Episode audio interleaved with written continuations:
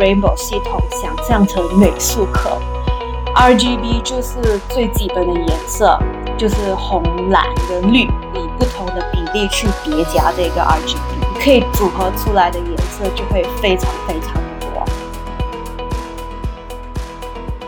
大家好，我是生技来客的主持人威佑，在这个节目中，我们将透过访谈生技业界和学界的专家。探讨生技领域中最前沿的科技和研究知识。本集节目会和之前的节目内容有点不一样，是个充满科普的一集。今天呢，我们有幸邀请到了 Key In。Key In 是一位中研院的博士后研究员，他专精于斑马鱼和显微镜荧光摄影。他又有专业的知识，还有丰富的经验。最近更以第一作者的身份发表了一篇在 Nature 杂志上面的文章。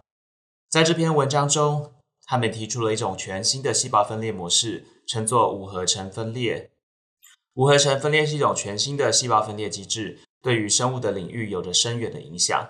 那我们今天将与 Key In 进行访谈，深入了解他的研究成果，以及他如何从一个纯属意外的发现，抽丝剥茧出一个推翻教科书观念的知识。那就让我们跟随 Key In 的脚步，一起来探索生物的奥妙吧。那我们首先欢迎 Keyin Key In 可以先跟我们听众朋友打个招呼，顺便自我介绍一下吗？嗯，Hello，大家好，我是 Key In，中文名字是洁莹。首先，非常感谢生技来客团队邀请我来参与这一次的 Podcast，然后非常高兴可以在这里与大家分享我在博士班的研究成果，也是去年四月在 Nature 杂志上发表的一篇关于无合成分裂的重要文章。希望在这里可以让大家了解一些我们是如何发现这非常独特的分裂方式背后的一些小故事，然后同时呢，也可以让大家了解更多细胞分裂的知识。我之前的博班是在呃中央研究院，指导教授是细胞与个体生物学研究所的陈振慧老师。然后毕业后呢，我继续以博士后的研究人员待在陈老师那里，完成一些未完成的一些实验。然后现在其实已经离开了，准备去下一个实验室中。然后我在陈老师实验室专门利用斑马鱼为动物模式来研究皮肤细胞，然后主要运用了显微镜跟荧光摄影。OK，欢迎你来到生技来客 Key In。呃，那我本身其实是有做过一两年的显微镜还有荧光摄影。那我那时候主要是帮细胞拍照，拍一些 time lapse video，但我从来没有做过动物实验，例如 in vivo 的 microscopy 啊，像是帮斑马鱼或是帮老鼠拍照之类的。为了要了解这个无合成分裂呢，我们这边先跟听众朋友稍微复习一下细胞分裂的知识。呃，细胞分裂呢，主要是细胞生长还有复制的过程。那它一般分为两种不同的模式，分别为有丝分裂 （mitosis） 还有减数分裂 （meiosis）。有丝分裂主要是一般细胞增生的模式。那这种模式呢，发生在细胞生长还有繁殖的过程。一个细胞会分裂成两个完全相同的子细胞，每一个子细胞都会有原本细胞相同的全部遗传物质。那减数分裂主要是生殖细胞在分裂的模式。主要呢，发生在生殖的组织，例如精子和卵子产生的过程。那在减数分裂中呢，一个细胞会先合成一次 DNA，再分裂成四个不同的细胞，最后每一个细胞只会拥有原本的细胞一半的遗传物质。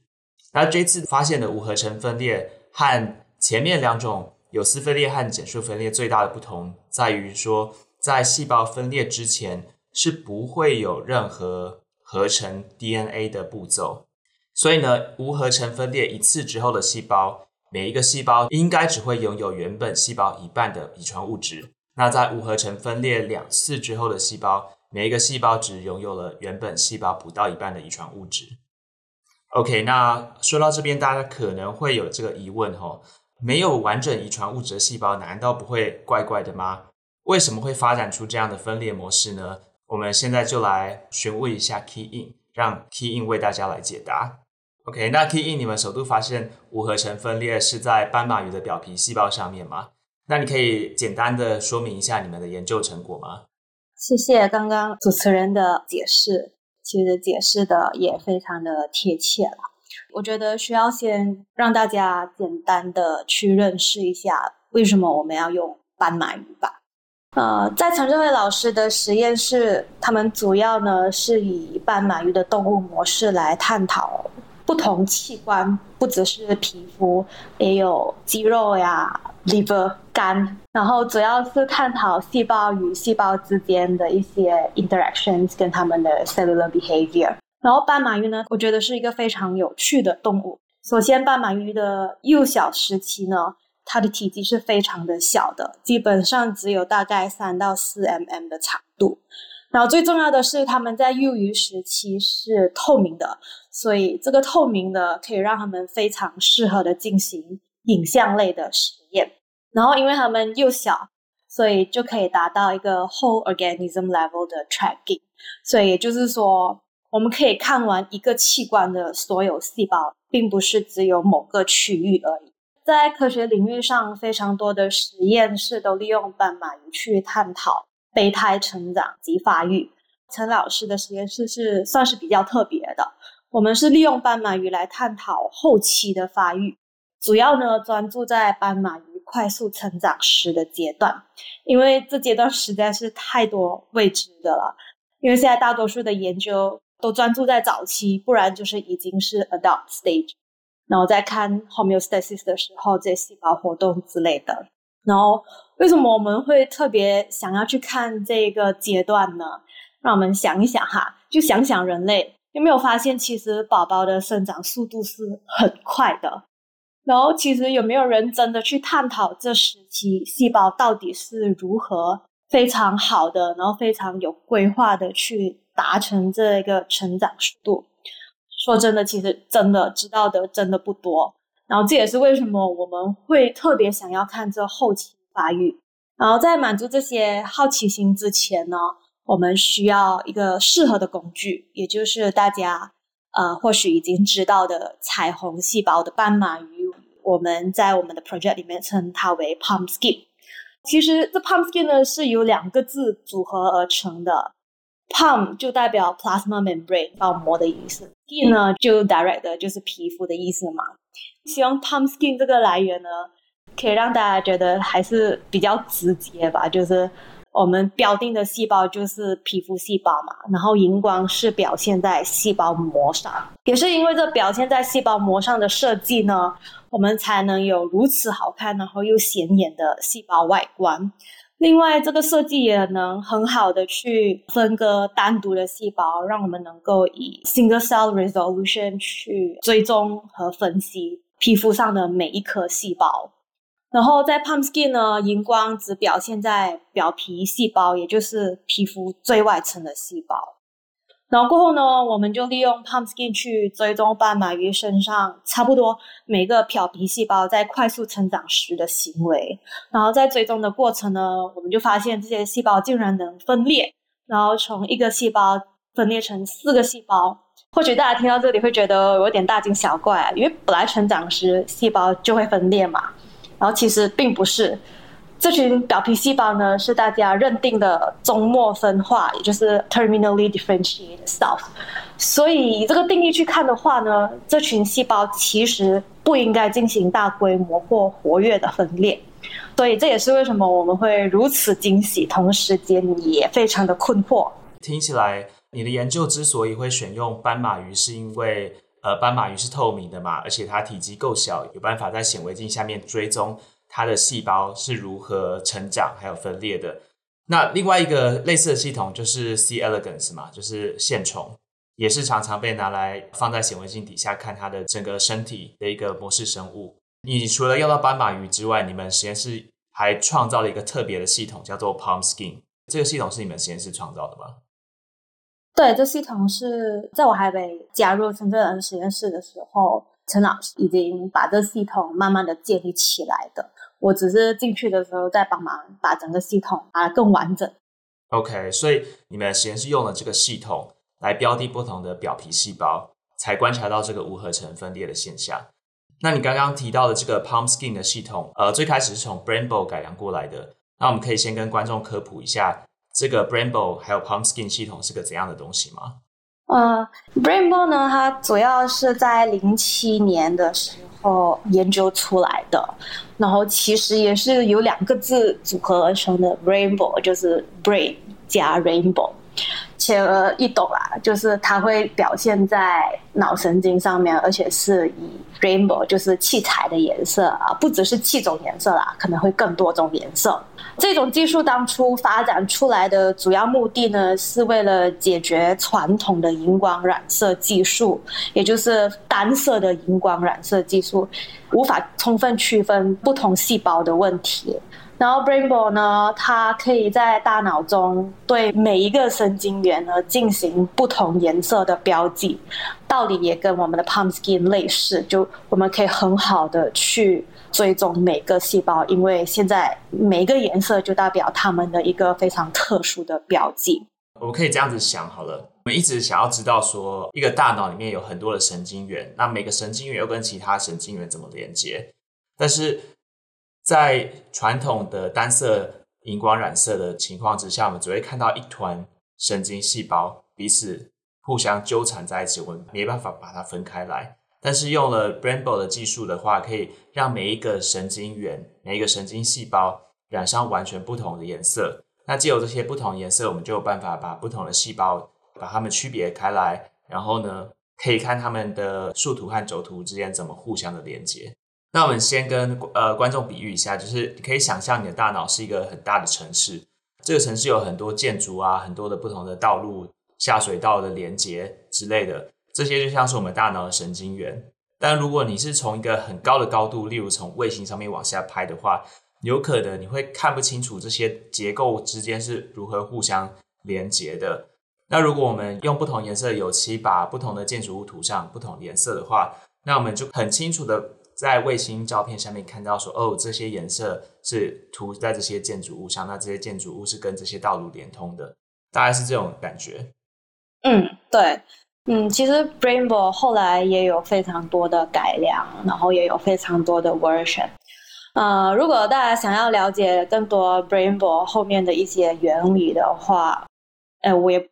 不大清楚能不能在这里跟大家解释的很好，我就用一些比较简简化的方式来跟大家解释好了。其实 Brainbow 呢，无论它是哪一个 version，第一代、第二代，或者到现在我们的 Pumpskin，它都运用了 Kryllox 呃系统，然后并透过药物 treatment 去激化这个 Kryllox，然后才开启不同的颜色。嗯，更直接一点去说的话呢，你们可以把 Brainbow 系统想象成美术课，我们小时候上小学、中学时候学的美术课。然后 Kry 呢，就是我们的画笔，然后 Lox 呢，就是我们的调色盘。然后在我们的调色盘上面呢，RGB 就是最基本的颜色，就是红、蓝跟绿。然后你想要产生非常丰富的颜色的话，呃，就需要以不同的比例去叠加这个 RGB。当你有红加蓝，然后以一比一的比例的话，它就会产生紫色嘛。然后如果比例变成了红是二，蓝是一的话，产生出来的紫色就会是偏红的。然后这样你就会有两种不同的颜色了。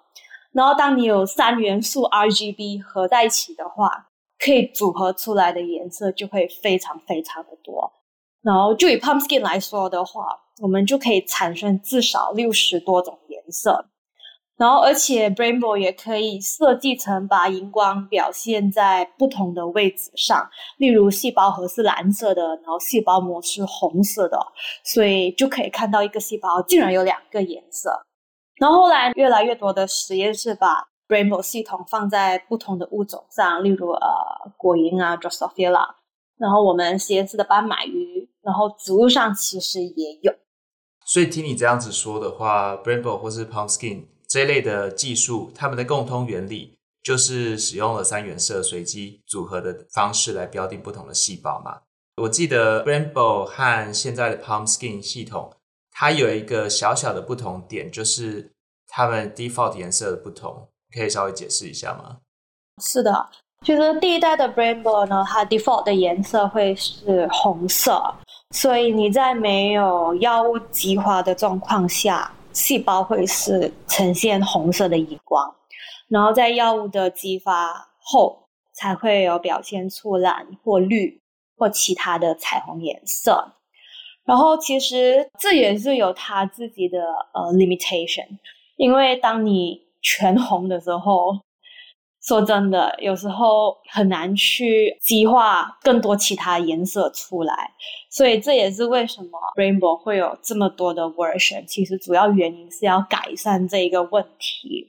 然后现在在 Pumpkin 上面呢，我们是在细胞核以一个 UV 激发的荧光，所以。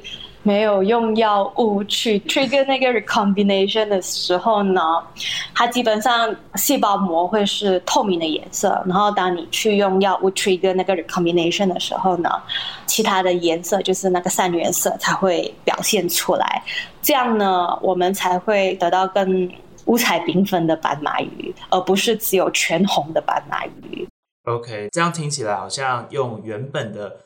Rainbow 一点零做出来的鱼呢，会是偏红的吗？那我还蛮好奇，你们在加入药物去 trigger 这个 recombination 的反应之后，有多少比例的红色细胞会被转成其他的颜色？呃，如果看回老师之前在他博后发表的那一篇用 SkinBall，那就算是第一代的彩色系统。呃，虽然老师没有真的去。统计到底有多少 percent 的细胞由红转到其他颜色？可是如果你两个图就就 SkinBall 跟 Pumpkin 放在一起对比的话，其实是还蛮明显，就是 SkinBall 呢主要还是以偏红的颜色组合，然后在 Pumpkin 呢，它的颜色会比较多元一些。所以看起来 Pumpkin 就是一个比较好的版本，这样子。是的，是的。OK，那那你刚刚介绍到这个技术是由你的老板陈振辉，他从博后的实验室带过来的。那你可以稍微简介一下这个技术是怎么样从他在博后的时期做研究，发展到现在在中研院的研究吗？如果大家有机会翻到陈正辉老师以前的一些采访，尤其是他他还在 Duke 当博后的一些采访。啊，大家应该会了解到，这个 Brainbow 技术是老师还在 Duke Campus 实验室当博后时接触到的。然后他也曾经告诉过我们，那时候他在实验室有幸的接触到另外一位博后，他利用了 Brainbow 技术在心肌上。然后那时候他就觉得这个技术非常厉害，然后他就想，呃，如果可以运用在来看每个器官的细胞的话，那该有多棒！然后，所以之后呢，他就真的是尽心尽力，然后也费了好多时间，然后也有成功，也有失败的，反正就是很多挑战啊，他才在 Duke 那里成功的把 SkinBall 给成立起来。过后呢，他也从 Duke 带回来中央研究院，在中央研究院呢。为了要更优化这个彩色标定的系统，然后他也慢慢去改良，然后最终把现在的 Pumpkin 建立起来。所以这样听起来好像建立一个 Pumpkin 的系统，或是建立一个 Pumpkin 系统的斑马鱼，是一个需要花很多时间的一个过程。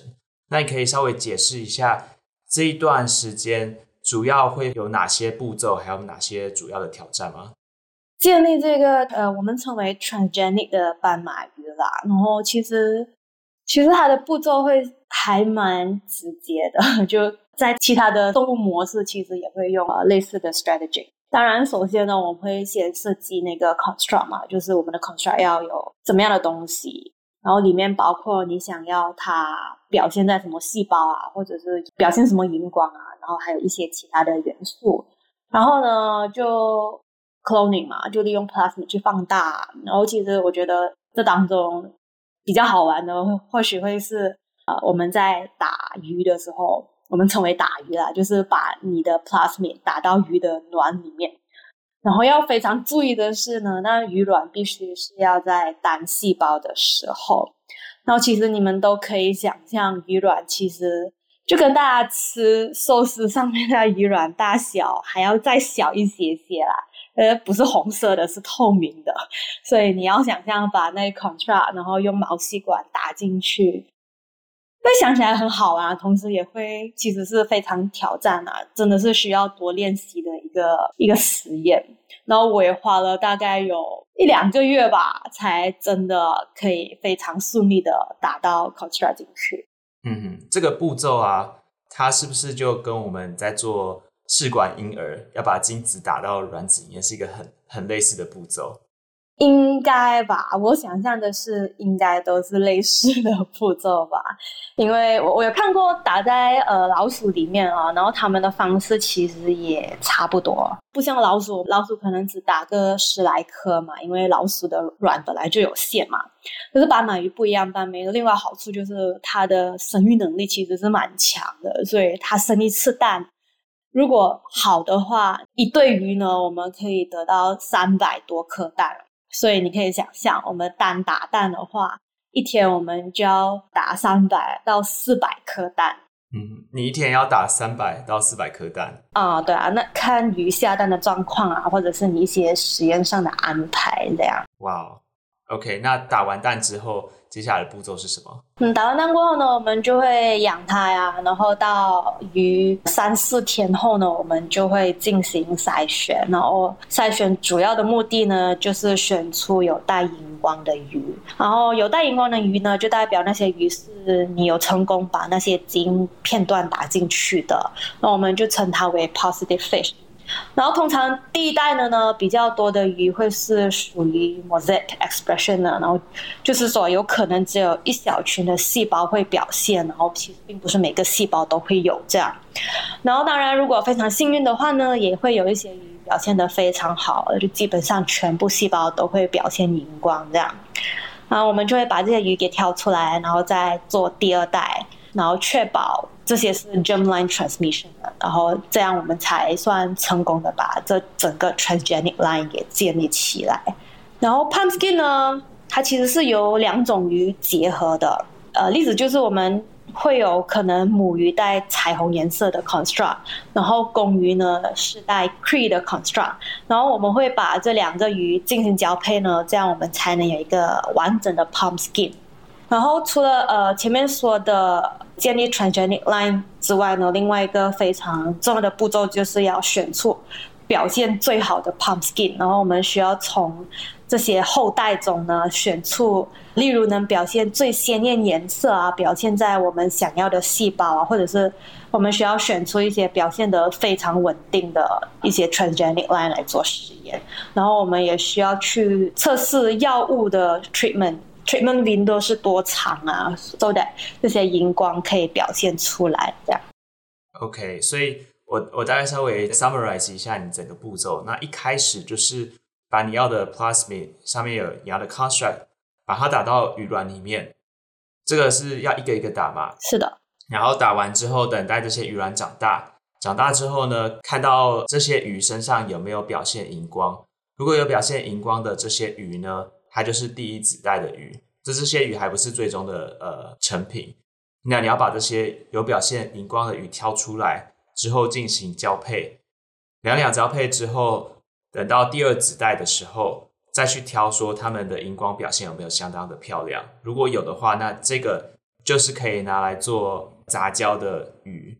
那你要做的杂交就是你把有表现这些荧光或是 Pumpkin 系统的鱼呢，跟一些 Cree 系统的鱼，就是这些画笔的系统的鱼杂交之后产生的第三子代，你再来挑它的表现如何，然后表现比较好就可以拿来做实验，是这样子吗？对，就基本的步骤是这样子啦。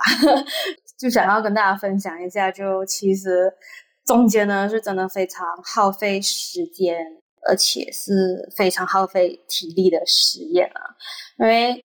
我记得最累的就是你需要在显微镜下去挑 positive 的鱼，就好像我之前说了嘛，一打就打三百条鱼嘛，所以你一挑就得挑三百条鱼，然后真的，一做下去，有时候真的是整半天就没了，而且你还要在暗房里面去挑。我记得那时候颈椎跟腰都真的很难受，就是如果大家有幸来我们选实验室参观的话。你在访问大家的话，大家都会说：“哦，腰真的很酸。”就大，这是我们实验室的一个通病。哇！然后我记得，我还记得第一年进去做的时候啊，眼睛的散光度数增加真的超级多，不知道是不是因为在暗房里面待太久了。所以如果可以让我选的话，我真的不想再重复这步骤了。呃，可是如果真的必须做的话，我还是会做了。然后其实我是非常幸运的，因为我还没加入实验室的时候，已经有一位实验助理在进行这个实验了。所以后期我接手的时候呢，也就花了大概半年的时间吧，去把完整的 Pumpkin 系统建立起来。所以前前后后加起来的时间呢，或许有大概一年半到两年的时间去建立这个 Pumpkin 系统。哇，那听起来建立这个 Pumpkin 系统真的需要。花费相当多的时间。大家透过 Key-in 的解说，应该已经大概了解这个研究使用的工具了。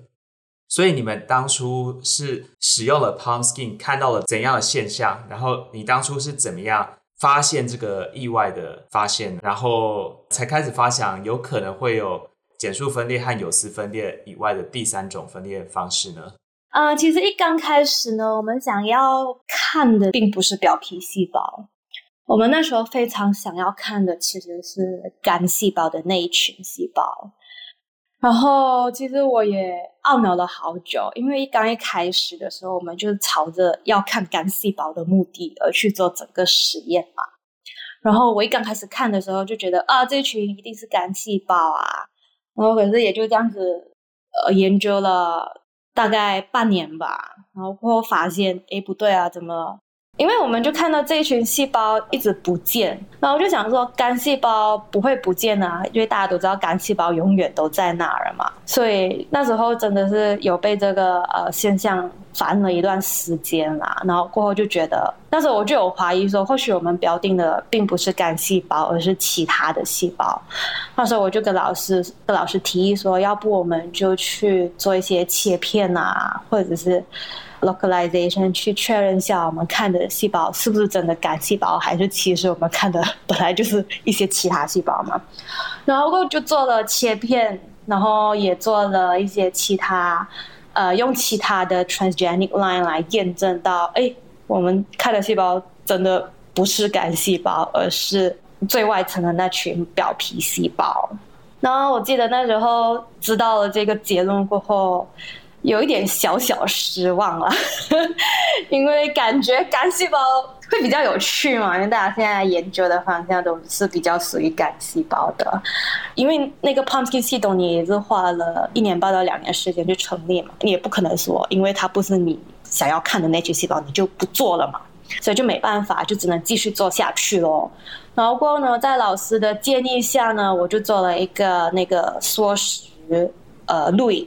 呃，time lapse imaging，然后录了十二个小时，然后我就可以呃 live tracking 去看这些细胞到底有没有一些比较有趣的现象啊。过了一个晚上过后，回来看影像的时候，我就发现，哎，这些细胞竟然分裂了耶！我当时候看到它们分裂的时候，其实也属于是比较淡定的心情啦，因为就。课本上都说分裂就是伴随着成长，成长就伴随着分裂嘛，所以感觉也不是什么特别稀奇的东西。然后我就把这个 result 拿去给老师看啊，然后老师反而老师非常的惊讶跟兴奋，然后就说：“诶，这群细胞不可能分裂啊，这群细胞怎么能分裂呢？他们是已经 terminally differentiated 的细胞，就大家都知道。然后他因为老师之前在 Duke 的时候也是做表皮细胞的研究嘛，所以他对表皮细胞呢比。比较多知识，然后过后呢，也是因为看到他们分裂了，然后也知道呃文献中也得知这一群细胞并没有做一些分裂的活动过后，那我们才有了这个非常大胆的假设说，说或许他们是在进行。一些非常特殊的分裂方式，这样。然后过后呢，我们就呃再看回之前的文献，看他们到底是如何断定这一群细胞没有分裂的。然后发现其实他们并不是做呃缩时摄像，他们其实是用一个染剂叫 EDU。EDU 呢，主要是标定有。DNA replication 的那个 process，然后在正常的细胞分裂状况下呢，DNA replication 其实是非常重要的一个步骤嘛。然后他们就是通过这个 EDU staining，然后得知这一群表皮细胞并没有 EDU 的讯号，然后就代表他们没有 DNA replication。然后也就他们得出结论说，这群细胞不会分裂。可是，在我们状况呢，我们看到的是。他们非常活跃的去分裂，从一个细胞变成两个细胞。然后，如果我们在追踪更长久，超过一个星期的时间的话，这群细胞竟然还能分裂第二次，成为四个子细胞。然后，我们同样也用 EDU 去证实这群细胞并没有 DNA replication。然后，所以我们才有了这个无合成分列出来，就是他们并没有进行 DNA replication 的状况下进行分裂。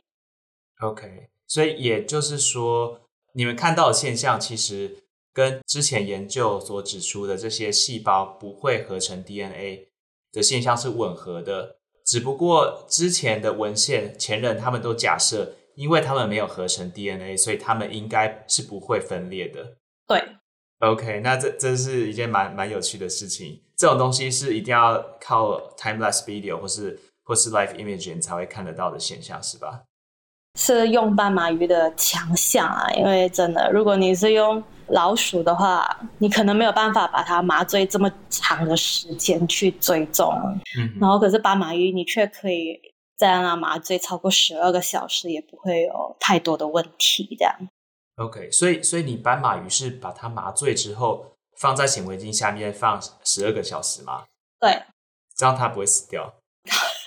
其实真的蛮考验你的技术啦，就例如你要麻醉到什么程度啊？其实真的是以经验断定它可不可以真的活十二个小时。可是如果如果你常做的话，还真的可以。所以就是斑马鱼离开水，然后十二个小时这样。啊，其实也没有离开水啦，我们还是会铺一层水在上面。因为斑马鱼小时候它其实还没有鳃嘛，所以它不像成鱼要用鳃去呼吸，它其实是由皮肤 diffuse 进去的一种呼吸方式。Oh. 对，所以它不干的话，它其实基本上都还好。嗯哼嗯哼，OK。你刚刚讲到说，其实你当下看到这个结果是没有什么反应的，反而老师相当激动。那老老师那时候提出这个假设的时候。你有什么想法吗？嗯，我那时候想法就觉得，呃，真的吗？就非常怀疑的状态啊，嗯、因为我那时候还是比较保守嘛，就刚刚博一嘛，就是新学生，就有点懵那样子。然后呢，就跟我们平时在课本上的学习到的就根本不一样啊，就就课本上学习到的就只有两种嘛，mitosis 跟 meiosis。然后现在忽然间。老师提出了另外一种分裂方式，刚开始的确是很怀疑啦。可是因为那时候也没有其他东西可以解释到这个现象，所以就只能以这个 hypothesis 朝着这个 hypothesis 去证实。所以也做了好多后面的一些实验，去到最后。真的确定了，真的有足够证据的去说哦，他的确没有 DNA replication，然后我才真的去相信我的这个结论的。哦，真的是这样，因为我我之前做一些实验，有时候老板对他的解释啊或解读都抱持一个怀疑的态度，然后有时候就觉得说 这怎么可能是这样？结果继续做下去之后，就有时候就正如老板所说的就是就是那样。我是觉得一个好的老板是一个很很会提出假说，然后很会鼓励学生继续做下去。因为如果学生没有信心的话，你或许 就没有 data 了。对啊，所以说姜还是老的啦，就是很多时候就真的很靠你在研究道路上的一些累积的经验吧。就怎么说，老板都是过来人嘛，他们累积的一些知识或经验还是比我们的多啦，而且。我觉得陈老师在这一方面啊，就鼓励人啊，都很好，就是一个很好的老板就对了，很好的导师也。嗯、然后他也不会觉得说这是一个很呃 nonsense 的 hypothesis，他就是真的非常勇于尝试不同，然后就会觉得说哦，原来科学也没有一个定的答案，其实科学很多都是在于继续探讨跟继续推翻以前的一些东西，这样。嗯哼，嗯哼。那在研究这整个斑马鱼的故事的过程中，你觉得最兴奋的那种 Eureka moment 是在什么时候？在进行实验的时候呢，其实就如刚刚说的，怀疑就多过兴奋嘛。对我来说的话，最兴奋的时候其实是当期刊第一次 review 回来的时候，因为那时候我记得我们发出去的时候是接近圣诞节，所以他们期刊那边也花了以往更长的时间去回复。那时候啊，你就会胡思乱想，就觉得说，哦，可能应该就没了吧，应该就这样吧。可是老师那时候也鼓励跟告诉我说，他就说啊，没有消息其实也算是一个好消息啦，因为至少它不是一个坏消息嘛。然后我最记得就是在二零二一年的农历新年啊，就华人新年的时候，初二初二的时候，review 就终于回来了。所以那时候就是刚过年嘛，然后又是。过年的那种心情，然后 review 又回来了，就是兴奋加兴奋啊！就觉得那时候真的得到那个 email 回来的时候，心跳真的是非常的快。然后我是那那时候是真的是我觉得是属于我的 Eureka moment，是真的是非常兴奋啊！然后虽然知道后面还有很多非常多的实验要补啊，可是就会有一种啊被认可的感觉。大家都知道投 Nature 本来就不简单，第一轮被刷下来的可能就非常非常的高了，这样。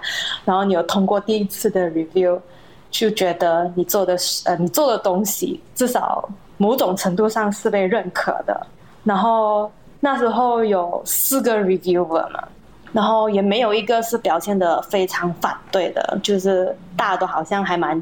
蛮能接受我们推出来的结论这样，然后我自记得当中有一位是觉得我们研究成果是非常棒的，然后他就写了那一句：“呃，你们研究成果是非常棒的，然后绝对值得发表在 Nature 里。”啊，然后当然那那位 reviewer 也提出非常多的意见啊，然后一些意见也真的帮助了很多。嗯哼，哎，我我我我今天问一个题外话，就是你们一开始就直接投 Nature 吗？嗯，是的。OK，毕竟是个大发现嘛。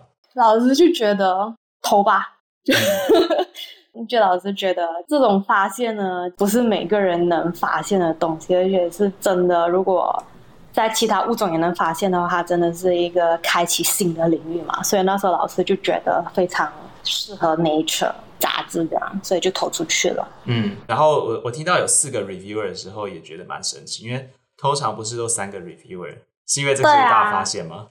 我我也不清楚哎、欸，因为我我的确就如你所说，我就常听说，通常都三个啊。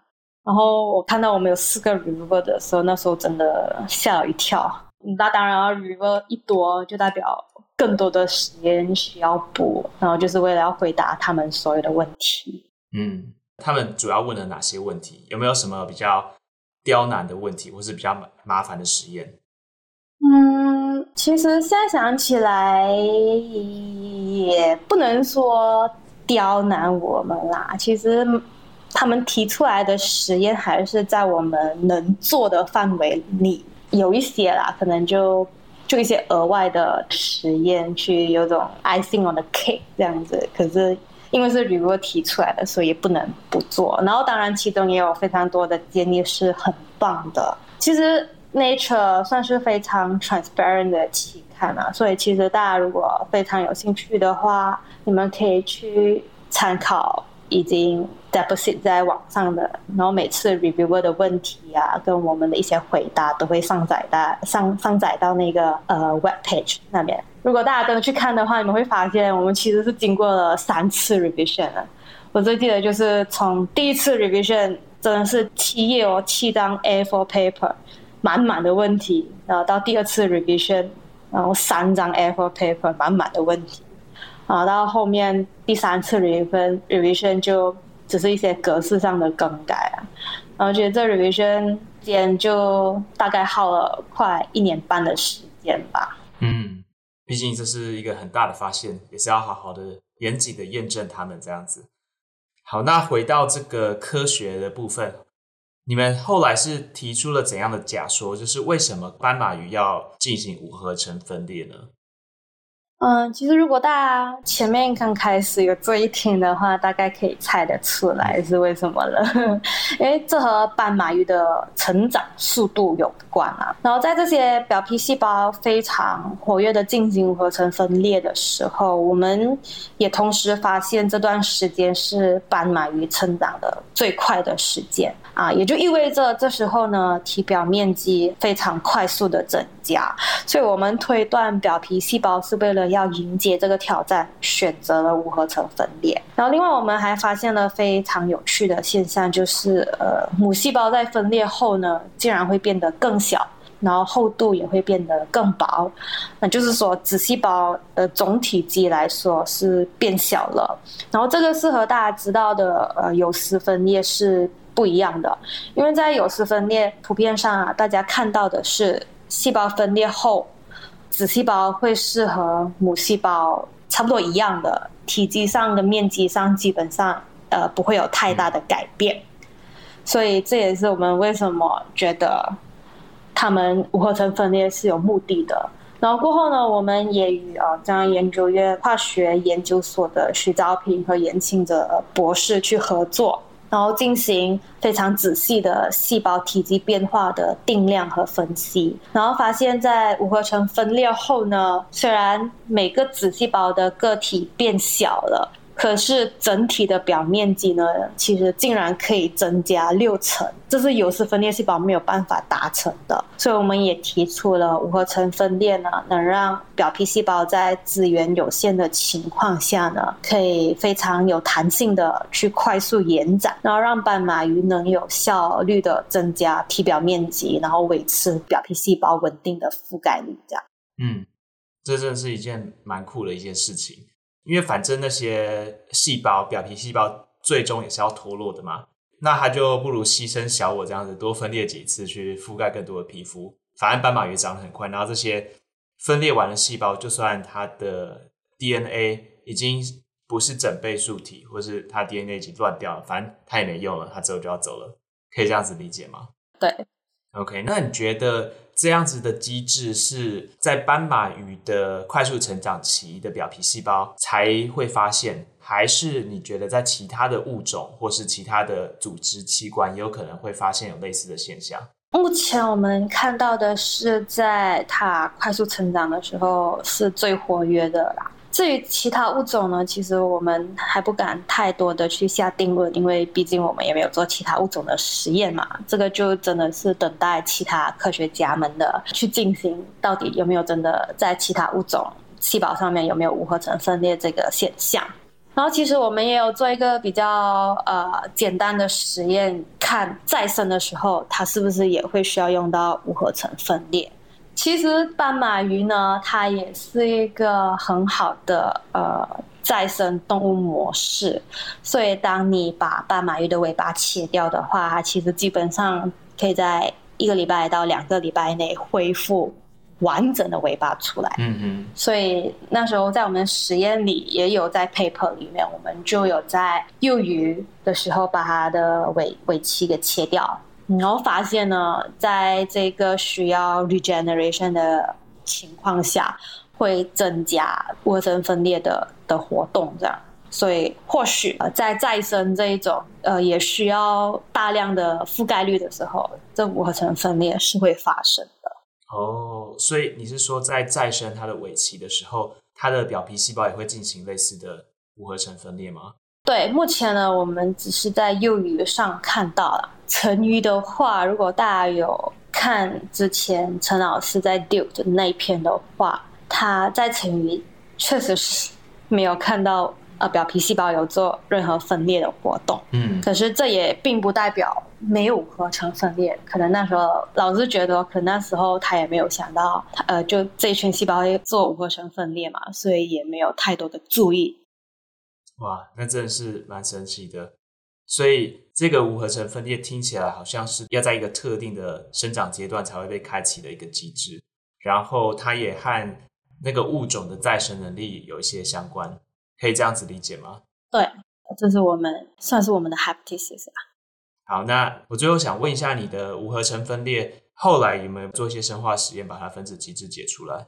嗯，其实如果大家有看我们那篇 paper 的话，我们有一个非常简单的呃 molecular mechanism。我们那时候就 hypothesis 就说，呃，因为在这段时间它需要快速的增加它的体表面积，然后这也可能把那个 tension 给增加，所以过后我就寻找一些之前的文献，然后发现 tension sensor。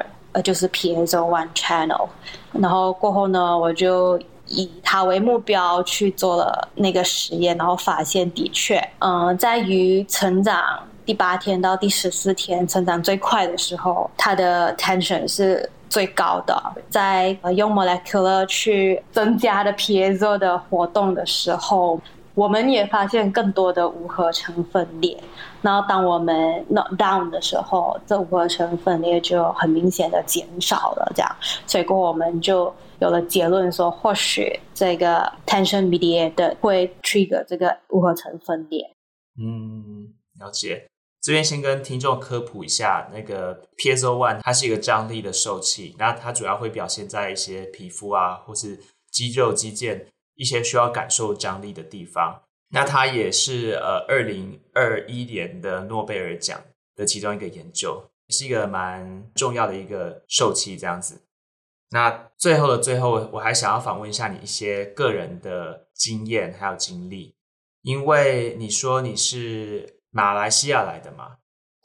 大家应该听得出来，我的中文不怎么台湾，这不是台湾人了。OK，然后你是马来西亚大学毕业之后到中研院念博班是吗？嗯，那你可以稍微讲一下你是为什么到中研院念博班，然后还有稍微介绍一下那个中研院的 TIGP program 吗？好啊，之前在 undergraduate 的时候念的是 biomedical science 嘛，所以那时候呢，其实就对研究这一方面产生了兴趣。然后我非常幸运的就在我第四年的时候，也就是最后一个 semester 的时候呢，加入了实验室，然后去体验一下研究员的生活了。过后呢，就在那个我的之前的 supervisor 的介绍下，他就介绍了这个 TIGP program。其实那时候呢，我已经毕业了，然后我也有一份工作了啦。那时候我其实也没有想说是想要继续研究了，是想要继续读，可是也没有想过说这么快的去继续读。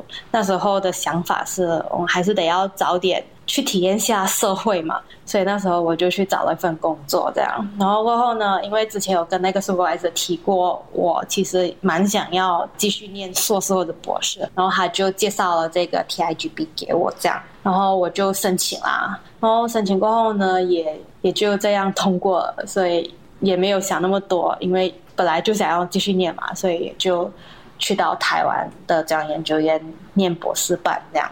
然后 TIGP 呢，目前现在最新呢，它已经有十三个 program 了吧？然后我是呃参加了他们其中一个 program 叫 MBAS，就是 Molecular and Biological Agricultural Science。其实主要呢，那个 program 比较多的是偏向。对植物的研究，然后当然也有对动物的研究。然后每个 program 呢，它会有特定的一些指导老师啊。然后刚好陈正辉老师呢，就是在这个 MBS program 那边当指导老师这样。然后这 TIGB 呢，我觉得非常好的是，它有点跟美国的系统啦。第一年的时候，我们是需要做 lab rotation 嘛，就我们是规定一定要做两个 lab rotation。我是在第二个 lab rotation 的时候才进入了陈振辉老师的实验室，嗯，对，然后过后就在那边念完我的博士班啊。所以 TIGP 至少要做两个 rotation 嘛？那我还蛮想问一点，就是像美国很多实验室，他们会同时和不同的 program 都有 affiliation。中研院 TIGP program 的话，是这些实验室每个实验室都会只连到一个 program 吗？还是可以连到复数 program？呃，其实指导老师是可以连在不同的 program，就看他想不想要了。因为当你连到更多的 program 的话，就代表你的责任会越多，你可能要教课啊什么的。然后我们老师呢，他是真的非常喜欢研究，所以他其实 可能也并不想要。呃，这是我个人个人感觉啦，我不知道老师是不是啦，可能就并不想要。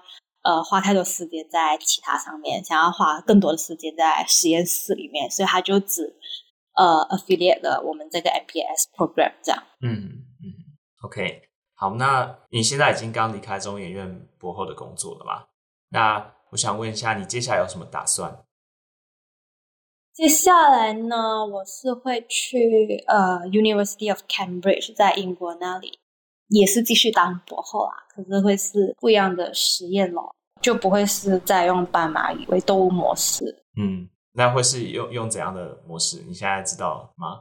嗯，即将加入的实验室呢，它其实是用老鼠啦，老鼠当动物模式，主要研究肺。Lung cell 的在再生啊，或者是在 aging 的时候的一些变化，其实基本上会跟我之前在读博士或许没有太大的差别啦，因为也是做一些 cell 的 tracking，就看他们到底是怎么变化，就基本我都是我熟悉的东西，只是换了一个动物模式跟换了一个器官去看的。嗯嗯嗯，我我觉得如果要做一些 in vivo tracking 啊，做在老鼠身上的话。感觉难度会比斑马也在难上很多倍。嗯，那那是当然的。你想想，老鼠多大只啊，而且还有毛发的阻挡，所以要做这种摄影的话，其实真的是有一定难度。可是也不是不能啊，因为其实现在也有一些实验室，他们真的有办法在用老鼠动物模式来做 in vivo tracking。嗯嗯。你之后的研究也会 focus 在再生和老化和现在类似的领域是吗？对，就因为之前在加入陈正伟老师实验室的时候，其实最想要、最想要做的题目是再生啊，只是有时候你想要的跟你可以做的，就并不能两者兼得嘛，所以就就之前的实验呢是比较偏向于。早期的，我觉得算是发育啦，嗯，然后也算是一些 basic 的 research 这样，然后我是希望之后的研究方向呢，能偏向疾病类的吧，感觉比较好拿 grant，真的真的，哎，话话说，前前两天的 paper 有一个是指纹怎么生成的 paper，不知道你们看到？有有，我有看大标题，我还没有认真的去看里面的内容。哦，那个这种研究我觉得真的是蛮有趣的。可是如果你的研究和一些 disease 或是 cancer 没有扯上关系的话，就比较难难拿到钱。对啊，就啊，其实我也是觉得这种 basic research 真的是蛮有趣的。因为如果我用斑马鱼来做疾病类的话，我可能就没有办法发现无核成分裂了。对。这世界上需要更多做 basic research 的人，那就请大家投钱吧。OK，那呃，最后你想要来呃给听众一点什么建议吗？嗯，什么方面的建议呢？博后方面的 建议，合成分裂怎么选老板啊之类的啊？哎，如果大家。有对无合成分裂有更多的兴趣啊，或者是这个 podcast 没有解释的太清楚的话，然后你真的非常有兴趣的话，然后也是在念科学的话，然后欢迎去看我那张 paper 啦。然后如果真的真的还真的不明白的话，其实也可以联络我啦，就真的是很欢迎大家来提问这样，因为也需要大家更多的认识无合成分裂，然后才会让无合成分裂。在其他物种上发现，或者在其他器官细胞上发现嘛？因为真的，我们只有这一群人做的话，力量是有限的。科学是要大家的贡献，这样。然后，如果是博士生的一些建议呢？嗯、呃，如果您呃你是想要念博士的话，就可以啊，没问题。你不真的不需要太聪明才能念博士。说真的，你只要。对科学、对研究有兴趣的话，想要继续当博士啊，继续读博士的话，那就继续读啊。其实没没有什么好顾虑的。然后，当然，博士大家可能都会觉得是一个非常压力的生活的，那也的确是啦。可是，就真的看你怎么样去 navigate。然后，当然，其中我觉得最重要的意见就是，也是我从另外一个 PI 听到，我觉得很有意思的，就是。在你念博士班的时候，你需要考虑的是三个东西。第一个呢，那个 project 是不是你觉得最有兴趣的？第二个呢，你的 supervisor 到底是不是真的好的 supervisor？然后第三个就是你的 lab environment，就你的同事啊之类的。然后当然，如果你是非常非常幸运的话，这三个都符合你想要的话，那你就待在那边念博士吧。当然，其实很现实的话，通常都不会有这三个条件很完美的去达成。可是只要有一到两个，然后你自己可以妥协的话，那也是没问题啦。那应该整个博士博士的生涯应该也算也会算是蛮有趣的。嗯，那你觉得，你刚刚提到三点嘛？嗯、第一点是你的 project，就是你在做怎样的课题；第二点是你的老师人好不好；第三点是这个实验室的环境好不好。那你觉得，如果要排序的话，哪一个最重要？排序的话，那应该是老板好不好了。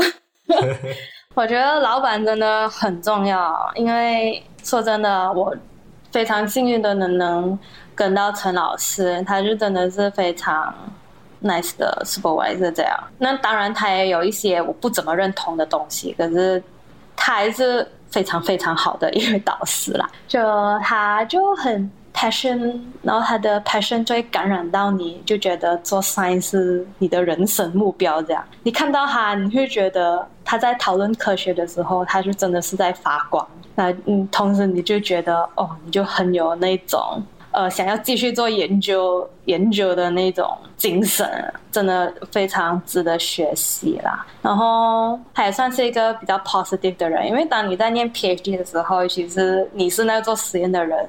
你实验失败当然是多过成功，所以很多时候你其实是处于一些比较沮丧啊，或者是不想要做东西的那种状态。可是陈老师呢，他是那种比较 positive，他就会鼓励你啊，然后又在继续，有点像是洗脑般的，让你觉得哦，你做的东西是非常有意义的，请你继续的。对，我觉得一个好的老板真的真的非常重要。如果大家真的。读博士班，然后这三个条件都没有办法同时达成的话，唯一一个我觉得非常重要，然后一定要达成，就是找到一个好老板。对，好老板带你上天堂。对。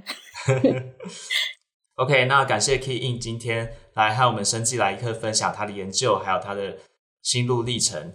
在节目的最后呢，大家如果有什么问题的话，都可以到我们的 podcast 底下留言，还可以寄信给我们生计来一课的 email。那如果有一些问题想要转寄给 Key In 的话，我们也都很乐意转寄这些问题。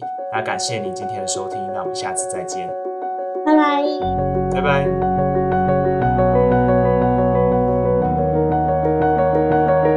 生技来客 Moments in Biotech 第三季由 BTBA Boston Taiwanese Biotechnology Association 制作。我们感谢国科会和驻波士顿台北经济文化办事处科技组的赞助。本期节目主持人有许佑田、刘俊、伊芳、孟宪伟、纪威佑、Rick、Margaret 魏佳音，还有我陈乃群。后制团队包含 Zoe、刘继秀、洪慧芳、涂新芳、林茂然、罗维忠、陈君伟、林婉容、吴云云、潘云怡。宣传是陈范恩。如果你喜欢我们的节目，欢迎到你所使用的 Podcast 平台留言，并给我们五颗星的评价。也可以到我们的脸书留言。有余力的话，你可以考虑小额赞助我们节目，谢谢大家的支持，我们下一期再见，拜拜。